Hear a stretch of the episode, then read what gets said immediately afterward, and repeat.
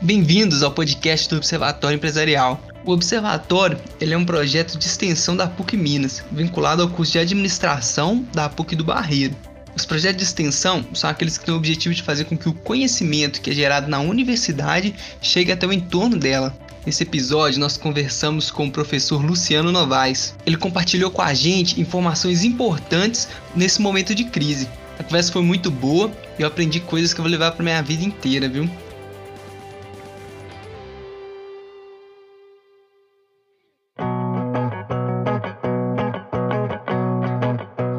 Pessoas, sejam todas bem-vindas ao podcast do Observatório Empresarial. Meu nome é Tiago, eu sou aluno extensionista do projeto e aqui como nosso convidado hoje especial para a gravação desse episódio piloto, como professor que tem um currículo aí excelente. A primeira aula dele é uma apresentação de slides com 30 slides só do currículo dele, né? É, professor Luciano, seja bem-vindo, muito obrigado viu, por participar. Obrigado você, Tiago Rezende. Eu trabalho hoje com e-commerce, é, estou estagiário numa empresa do setor de máquinas de construção. Estou no oitavo período. Oitavo não, ó, deu uma adiantada. Estou no sétimo período de administração. Terminei esse ano, se Deus quiser. Sou aluno, meu currículo é pequenininho. Professor, por favor. Vamos lá. É, eu sou formado em administração pela PUC Minas nos áureos anos de 96. Logo depois fiz uma pós-graduação pela UNA em gestão empresarial. Me segui aí no mestrado e agora em algumas algumas disciplinas isoladas do doutorado. No espaço corporativo, nós tivemos uma experiência boa na minha jovialidade no Hospital Belo Horizonte, porque a minha primeira formação é uma formação técnica. Inclusive, quando eu falo, as pessoas falam assim, mas como é que você migrou para administração? A minha formação era técnico em enfermagem, porque na década de 80 os jovens faziam curso técnico e a, a, as universidades não tinham cursos de saúde à noite. E aí eu tive que fazer uma escolha na nossa vida. Mas logo depois entrei para a CEMIG, fiquei lá na CEMIG quase 20 anos, e nesse inteirinho cuidando aí da carreira, né? Uma coisa que a gente aprende no curso de administração, que a carreira é nossa. Então passei pela PUC, depois da CEMIG, depois eu me desliguei da CEMIG com um programa voluntário de desligamento. E eu falo sempre que a CEMIG é uma das melhores empresas do mundo e eu aprendi muito lá. Muitas vezes me questionam, né, mas por que você saiu da empresa que é melhor do mundo? porque não estava de acordo com a minha carreira. Uhum. A carreira é sua. Então eu decidi, claro, depois de levar muita pancada, eu me lembro que a CEMIG implantou o plano de carreira, me lembro como se fosse hoje. Eu entrei na CEMIG em 88, ela implantou um plano em 90, em 91 eu cheguei no topo da carreira, porque quando você faz um plano de carreira e as pessoas já estão na organização, você tem que encaixá-la e eu fui encaixado no último nível do curso técnico. Então ali eu morri uhum. no curso Tinha mais para onde Não ir. tinha para onde ir. E como hoje nós vamos falar um pouco da questão de carreira, dessa situação que está ocorrendo aí uhum. no mundo, eu, eu, entrei na sala do superintendente de RH e falei assim: absurdo, Raul Marinuzzi. eu cheguei ao, ao topo, isso é absurdo. Eu me lembro muito jovem. Ele olhou para mim e falou assim: e o que, que eu tenho a ver com isso? O que, que a CEMIG tem a ver com isso? Se você quer crescer, vai estudar. E aí eu fui estudar em função do meu curso de administração. Eu falo que dois cursos que eu fiz um e faria outro, mas a administração para mim é para mim é tudo. E aí uhum. não parei mais, eu comecei a exercer cargos de execução, presidente das organizações, executivo no segmento público. E hoje eu desacelerei, eu me aposentei para o INSS só, mas continuei a carreira. E agora eu estou na universidade lá na gestão do curso e na minha empresa. Né? Uhum. É isso aí, minha vida. É isso aí. É só um pequeno resumo, né? Sim.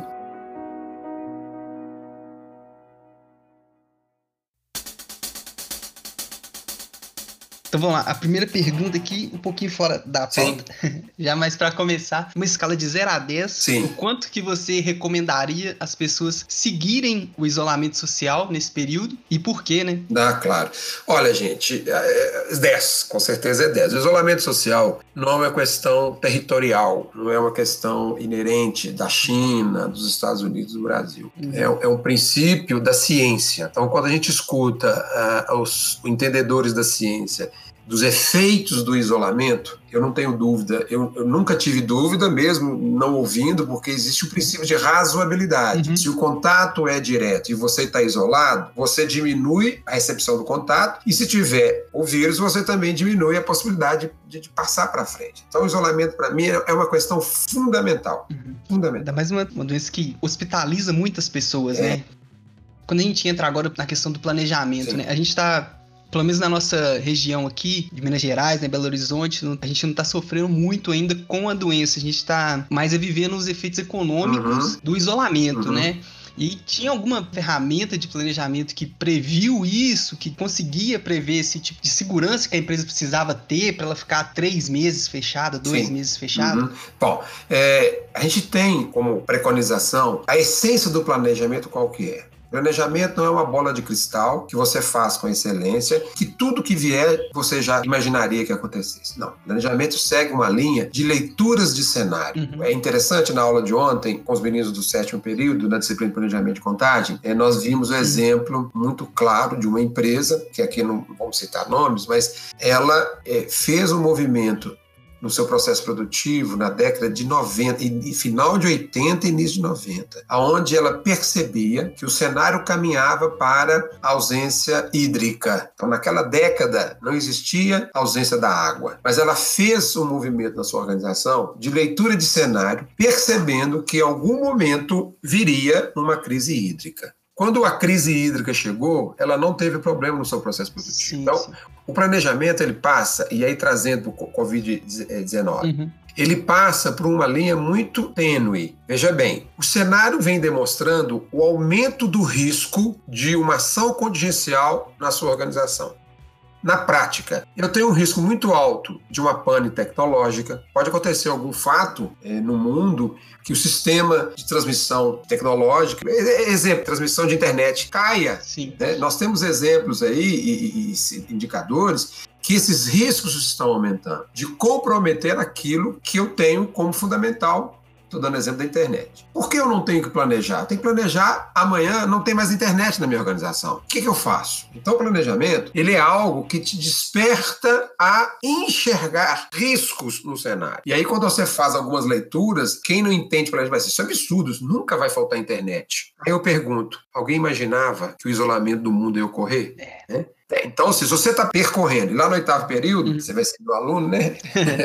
se eu for escalado nessa disciplina, nós vamos ver exatamente isso: gestão empresarial. Eu estou preparado para as contingências, eu estou preparado para as catástrofes. Uhum. Eu não quero que ela venha, mas eu estou preparado. Então, a questão do corona, eu tenho para comigo que as empresas que planejam e têm as boas práticas de planejamento estão passando menos aperto. Não tenho dúvida disso. Uhum. Mas assim, em janeiro, fevereiro, mais ou menos, as pessoas já falavam um pouco sobre isso. A gente via as coisas acontecendo na China, aí foi pra Europa e a gente continuou assim, tranquilo. Tranquilo entre aspas, né? Tinha gente que já falava que era para as pessoas se prepararem e tudo mais. Por que a gente não, não conseguiu ou não consegue dar atenção para isso? Até hoje tem gente falando que que é uma doença que não tem problema, que é só uma gripe, que as pessoas vão ter a doença e nem vão saber que tiveram, e esse tipo de comportamento ele ainda continua. Eu entendo, e eu não tenho dúvida, que é a ausência do conhecimento. É, por exemplo, tem o caso da hepatite. Uhum. A hepatite segue na mesma linha do coronavírus no, quesito você teve e nunca soube que teve. Por que, que a hepatite é diferente? Porque criou um protocolo uhum. desde o nascimento do brasileiro que há de se pensar em descobrir se você tem hepatite ou não. Então entrou um protocolo de ação. E aí eu, eu, eu vou me permitir aqui fazer uma inferência na sua fala. Sim. Por que, que a gente, por que, que a gente não? Por que, que tem uma camada de pessoas que não acredita nisso? Porque outra camada acredita. Então veja bem, e nós estamos falando de uma formação na administração. O administrador, ele não tem o direito de desvalorizar sinais de cenário. Ele tem que analisar todos os sinais de cenário. Quando eu falo analisar, é analisar do ponto de vista científico e prático. Vou voltar e afirmar para vocês: as organizações que têm nas suas práticas o conceito de planejamento não estão passando tanto aperto com isolamento. ok? Aham, É muito aquela da frase do ex-ministro da saúde, Sim. né? Agora ex-ministro, que ele falou numa entrevista no final de março. O que eu vejo é o mundo, cada um enfrentando seu quadro social. O Brasil vai enfrentando o dele. Isso. Isso também é válido para administração, então, né? Assim, Sem dúvida. O meu cenário, é, a, gente, a gente vai sempre ver- tem uma máxima que fala assim: você vai analisar globalmente e agir localmente. Uhum. Então é isso que é importante no planejamento. Então, as, as empresas que já eram estruturadas de forma melhor, né? Assim, que já pensavam, já entendiam a organização delas de uma maneira mais complexa, né? Mais completa, ela vai sair melhor nesse cenário do que a empresa que não, não se planejou antes, né? Não. Não tenho dúvida, não tenho dúvida. E outra coisa importante, respondendo a sua pergunta agora numa visão macro. Uhum. Planejamento, conceito, a prática de planejamento não é prerrogativa de grandes corporações. Planejamento cabe para pequena, média e grande. Então, as organizações, sua fala, Uhum. as organizações que têm o seu dia a dia, na sua gestão, a pauta planejamento, seja ela pequena, média e grande, e não é só corona não, qualquer incidência, qualquer contingência dentro dessa linha, respirar planejamento não é uma responsabilidade do presidente e do proprietário, é uma responsabilidade do corpo funcional diretivo da organização.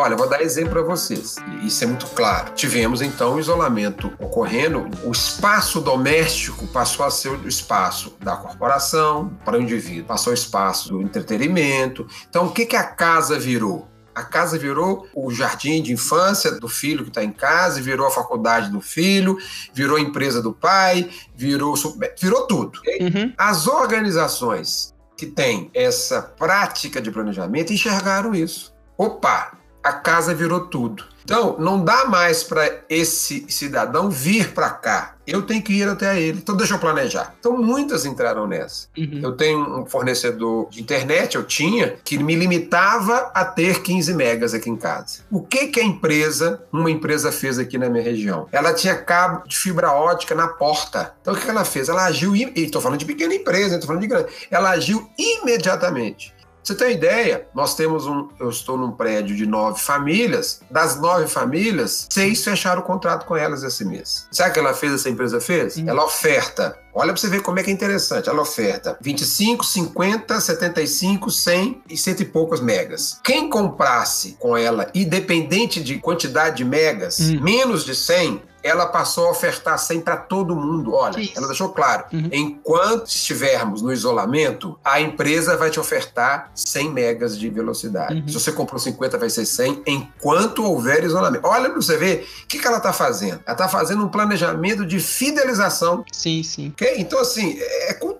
mesmo de planejamento. É, na minha empresa a gente vive isso, às vezes, fala assim, já no sentido da empresa oferecer algo a mais, né? Sim. Que muitas vezes a gente tem resistência de algumas pessoas quando a gente vai dar um desconto no e-commerce, por exemplo. Uhum. Meu chefe tá conversando com a gente, a gente não tá dando um desconto, esse é um custo de aquisição do cliente. Exatamente, exatamente. É um investimento. Agora já, então, já que você entrou no assunto, falando sobre as oportunidades que nasceram, né, com esse isolamento. Você tem mais exemplos aí pra citar pra gente? Cara, Assim, além, claro, das entregas, né? É, você vê aí o que os bancos estão fazendo. Os bancos estão fazendo o quê? Olha, planejamento. O cidadão vai ter dificuldade de voltar ao crédito. Uhum. Eu fiz um empréstimo, então o banco se antecipou. O povo, olha, tantos meses nós vamos te cobrar. A própria universidade fez isso em Minas. Sim. Ela antecipou, ela fez movimentos, claro, perfazendo a análise de planejamento. Então, olha, se acontecer isso, vai acontecer isso. Planejamento é isso. Olha, se caminhar para cá, qual vai ser a minha ação? Então, antecipar é, operações, ela sempre antecipa boas operações olhando o planejamento. Uhum. Entrando um pouquinho nos casos menores, né? Sim. Por exemplo, eu tenho uma vizinha aqui, ela trabalha no posto de saúde da região também, ela conhece muita gente, né? Aí ela tá fazendo chup-chup pra vender, entendeu? Nessa época. é isso. Aí ela entrega de máscara e tudo mais, sabe? Uhum. Enfim, você teve um caso até do aluno da área de ciências biológicas, né? Eu queria que você contasse pra gente um pouco mais. Ah, bom, é, é lá na biologia a gente ministra a disciplina de empreendedorismo em biologia. Uhum. E é interessante que a gente vai debatendo, porque na medida que você fala de parece quem não tem conhecimento que planejamento é coisa para administrador, coisa para contador, coisa para economista. Não, planejamento é para qualquer profissão. E na biologia a gente tem várias histórias, e aí me permite, não sei se é essa que você está se referindo, mas várias histórias, é, aonde é, achei interessante, é, a gente monta uma ideia, né, vem a ideia e entre várias, eu achei interessante a situação de uma da dupla que fez, imaginou o cartão. Já existe algo parecido. O cartão de vacina em app. Sim. Então, assim, foi fantástico. Porque se você pega, eu sempre tive pânico, pânico, de pegar de cartão de vacina do meu filho e falar assim: nossa, qual que é a próxima? Eu duvido. Eu duvido, duvido. Eu te falo mais, não é só eu não. Se você pegar um cardiologista, um ginecologista e mandar ele fazer a leitura do cartão de vacina, ele não consegue. Quem consegue? é. Auxiliar de enfermagem do posto de saúde, ele consegue. E caminhando o pediatra. Uhum. Eles, eles bolaram, viram a demanda de cenário e bolaram. Mas não foi assim, um app que. Não, tá na hora, não. Ele conversa. Você vê que uhum. Ele conversa com o cenário em loco. Então, se eu tô com o meu celular e caminho para o Mato Grosso, ele vai fazer a leitura do cartão do meu filho, vai falar assim: olha, você está indo para Mato Grosso? Aí tem um foco de alguma doença contagiosa, seu filho não vacinou. Então, é, o que, que é isso? Leitura de cenário. E tem outros, tem um caso bacana que eu sempre falo que você tem que fazer aquilo que você gosta. E um condomínio, tem um condomínio, vários condomínios em Belo Horizonte, você tem assim, quase 500 mil famílias no condomínio. Ali no Cabeleira tem um, perto do MR. Uhum. Ele percebeu ele percebeu a dificuldade dos moradores de cuidar dos seus cachorros e gatos. E ele é aluno de biologia e ele gosta de animais. Então ele começou a virar para a vizinha do 301: posso fazer o um passeio com o seu cachorro? Fico preocupada, não. E nisso, o que aconteceu? Ele criou uma organização onde ele cuidou de todos os pets do condomínio leitura de cenário. Sim. sim. É, então, assim, é bacana isso. Pequena empresa eu tô falando, né? Imagina as grandes.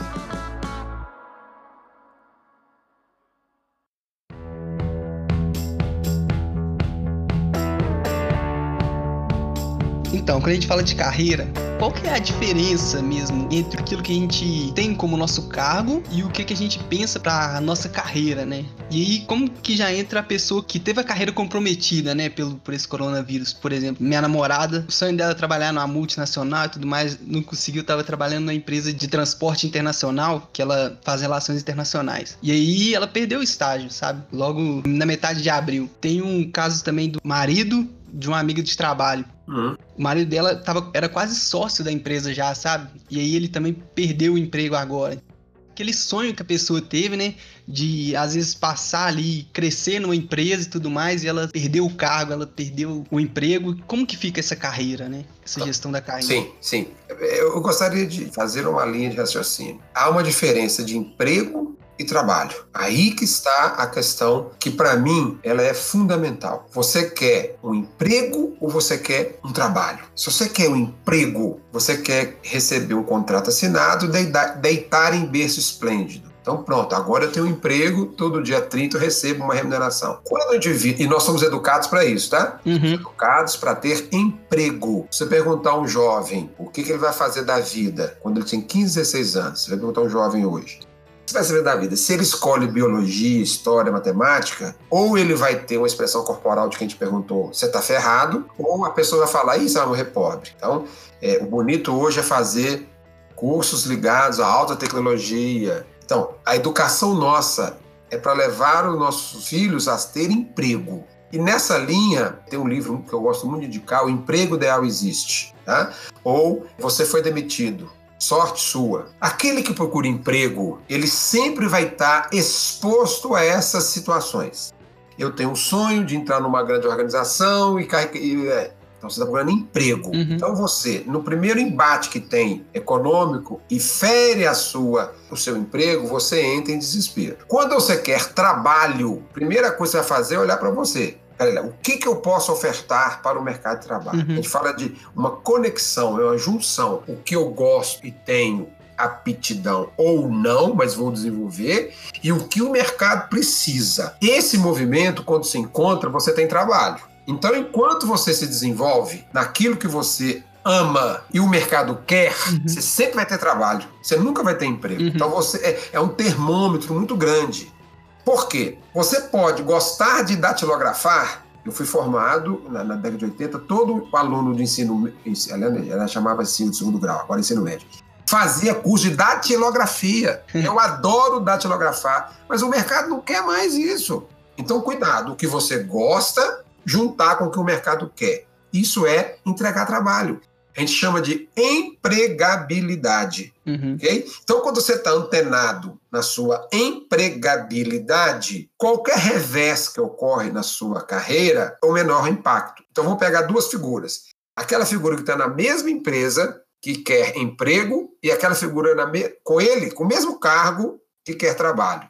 É gritante, é gritante, é gritante. Quando os dois perdem o vínculo com a empresa por crise, aquele que procurou emprego, ele entra em parafuso. Aquele que entregou trabalho, ele sai mais rápido. Então ele tem uma educação financeira que é importantíssimo, importantíssimo ter fonte alternativa de receita. Então quem tem emprego não pensa nisso, quem tem trabalho pensa nisso. Então eu não estou falando que quem tem trabalho tem que ser dono da empresa, não. A empregabilidade é você fazer a entrega para alguém e esse alguém te remunera, ou, ou você cuidar desse trabalho como proprietário do seu negócio. Então, muitos falam assim, ah, a empregabilidade é para quem quer ser dono de empresa. Não. Então, o problema central, na minha percepção, no meu olhar, é que aquele que cuida da carreira para emprego, ele sofre mais. Por exemplo, eu tenho, eu fui executivo e é um ambiente que eu gosto de executar, eu sempre tive a percepção clara. Se eu tiver que desligar alguém da minha organização, eu vou desligar o empregado. Eu não vou desligar aquele que entrega trabalho. Eu vou evitar de desligar aquele que entrega trabalho. Agora, o que, o que entrega emprego, eu desligo, porque a fila pode andar e ela é tranquila. Até sou contra, eu falo com meus gerentes, que não me contrate empregados, contrate pessoas com perfil de entrega de trabalho a empresa cresce. Uhum. Né? O sofrimento das pessoas hoje, quando estão disponíveis no mercado, ele é um sofrimento maior quando o cidadão enxerga aquilo como um emprego. Não, bacana, muito bacana sua resposta aí. Acho é. que vai ajudar muita gente. Uhum. Dá vontade de te ouvir falar sobre carreira o dia inteiro, né? De verdade. numa aula você fez uma pergunta para um aluno: quanto que você vale, né? Uhum. Quanto que o carro dele valia, ele sabia responder, mas não sabia responder quanto que ele valia. Isso. isso. É, é, e é interessante, desculpe de interromper, mas é interessante, já que nós estamos debatendo isso, trazer isso de volta aqui, já que essa nossa conversa vai ser publicizada. É, e eu quero então bater nisso aí. Três perguntas que são fundamentais que o empregado não responde. Quem tem trabalho responde, que são o quanto que você vale, qual o seu defeito e qual a razão você está aqui na minha frente querendo trabalhar comigo. O empregado responde o quanto você vale, ao quanto você quiser pagar. Por que, que você quer ter essa atividade na minha empresa? Porque eu preciso pagar a universidade. E qual o seu defeito? Ah, eu sou muito perfeccionista. Quem falou perfeição? Então, e o defeito, todo mundo tem. Mas eu quero saber o seguinte: qual o seu defeito? E a resposta do empregado é só indicar o defeito. A resposta do empregável é falar: eu tenho esse defeito e quanto a esse defeito eu estou fazendo isso, isso, isso, isso, isso, isso, isso, isso. Então é fundamental. A carreira é sua. A carreira, não canso de falar isso, não é da organização. Não entregue a sua carreira para a organização. Ela é cuide dela. Vamos fazer um curso ali, gente. É, o curso custa 80 reais. Que absurdo! 80 reais? Mas vai numa loja compra uma calça de 80 reais. A calça desgasta. O conhecimento que ele tem fica com ele. Verdade.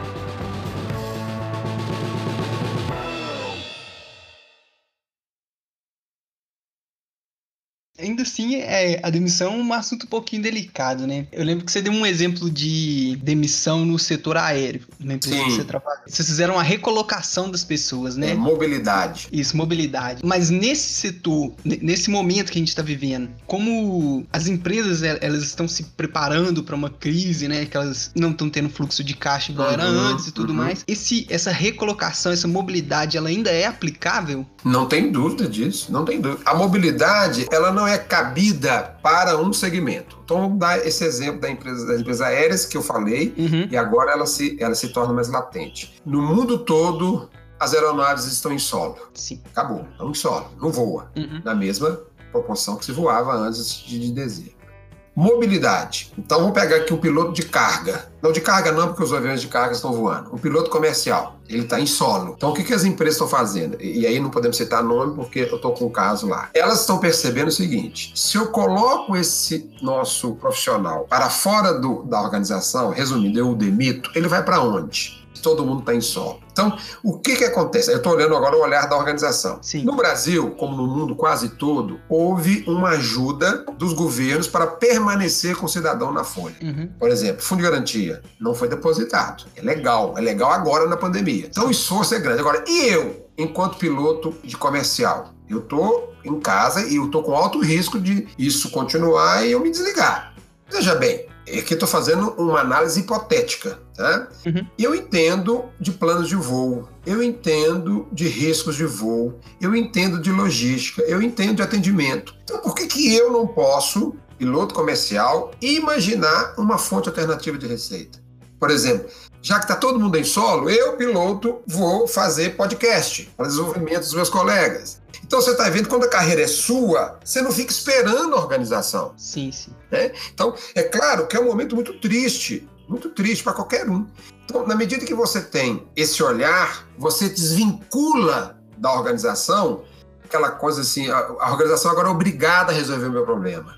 Não, o problema está com você. É, é, então você vai começando, olha, tem um caso que eu vou ver, ver se eu acho esse artigo eu li essa semana, não foi de piloto, não, foi de um engenheiro de engenheiro do segmento de, de naval. Eu li, eu estava aqui sentado esperando uma ligação e comecei a ler isso. O engenheiro é, é, adorava cozinha, então ele se viu disponível no mercado dessa crise e ele não pensou duas vezes. Pera lá, ué, eu adoro cozinha. Ele começou a desenvolver é, lives de pratos e aquilo começou. Aí ele foi surpreendido com uma empresa, e falando, entrando em contato com ele de segmento de alimentos, para ele ser quem?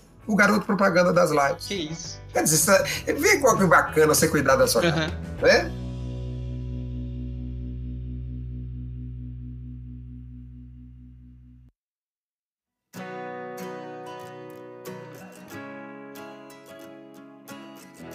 Mas que- a gente já abordou a pauta inteira, né? Tem mais alguma coisa que você gostaria de acrescentar aí? Sim, no, que gostaria entra no sim. planejamento dessa Terra 2, né, que a gente tá vivendo? É, eu, eu- quero sim, até com o sentido de, de, de- de- dar um recado. Uhum.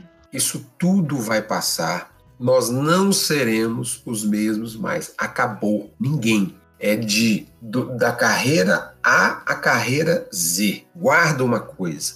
Não haverá mais o formato da sua atividade como antes. O que aconteceu? Nós aceleramos 20 anos para o tempo de hoje. Então, profissional, seja qual for, pense um redesenho, um redesenho. E isso é oportunidade. Isso não é uma ameaça. Então, desde o coletor de lixo, mudou e vai mudar, até o presidente de uma grande organização. Acabou a era que tínhamos no passado. Então, se há alguma coisa boa do isolamento do coronavírus, é isso. Nós temos que redesenhar atitude, conceituações. E aí, para a administração, isso é um filé, porque nós estamos preparados para isso. Nós somos formados justamente para desenvolver novos, novos processos. Nós temos várias disciplinas que falam sobre isso. Então, seria até um pecado eu falar isso, mas eu, eu vou falar. Obrigado, coronavírus, sobre esse olhar.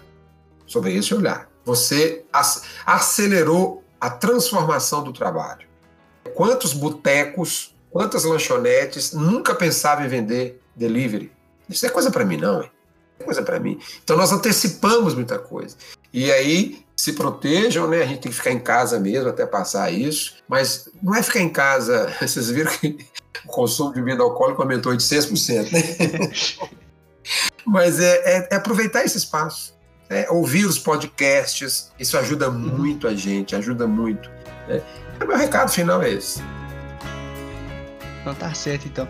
Muito obrigado, professor. De verdade, sem Nada. você esse podcast não seria possível mesmo.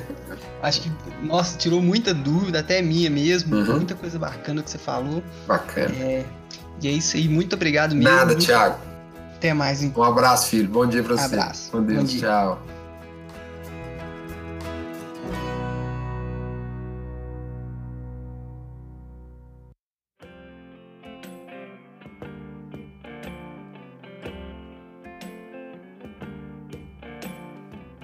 Frente aos desafios que o momento apresenta, a PUC Minas se coloca como aliada no combate à crise econômica, disponibilizando para a sociedade o que tem de melhor em conhecimento sobre gestão de negócios, oferecendo orientações e dicas de professores especializados nas diversas áreas da administração, ciências contábeis e ciências econômicas. Para isso, está sendo realizado o PUC Minas Gestão Solidária, ação extensionista do projeto Ideias, que oferece apoio online a esse público com o objetivo de assessorar gratuitamente empreendedores que estão passando por dificuldades nesse momento de crise. O programa oferece atendimento remoto sobre gestão e aplicação de ferramentas para a sustentabilidade do negócio. Para participar do programa, o empreendedor deve cadastrar suas dúvidas e principais dificuldades e aguardar o retorno dos professores da PUC Minas. O link para o formulário está na descrição do podcast. Prevê-se um prazo máximo de 48 horas para a resposta ao empresário, a partir da data do envio da demanda. Professor especializado, previamente designado pela coordenação do curso, de posse da demanda, responderá às dúvidas do empresário por e-mail. Elas serão enviadas na forma de texto ou de vídeo e serão arquivadas pelo Ideias, para a criação de um banco de dúvidas e respostas. Esse conteúdo poderá servir de orientação para outros empresários, como também para acesso de outros professores com possível estudo de caso. Caso o professor especializado necessite mais informações sobre o negócio em questão, ele deverá entrar em contato diretamente com o empresário por meio de e-mail ou WhatsApp para que não atrase o processo de atendimento.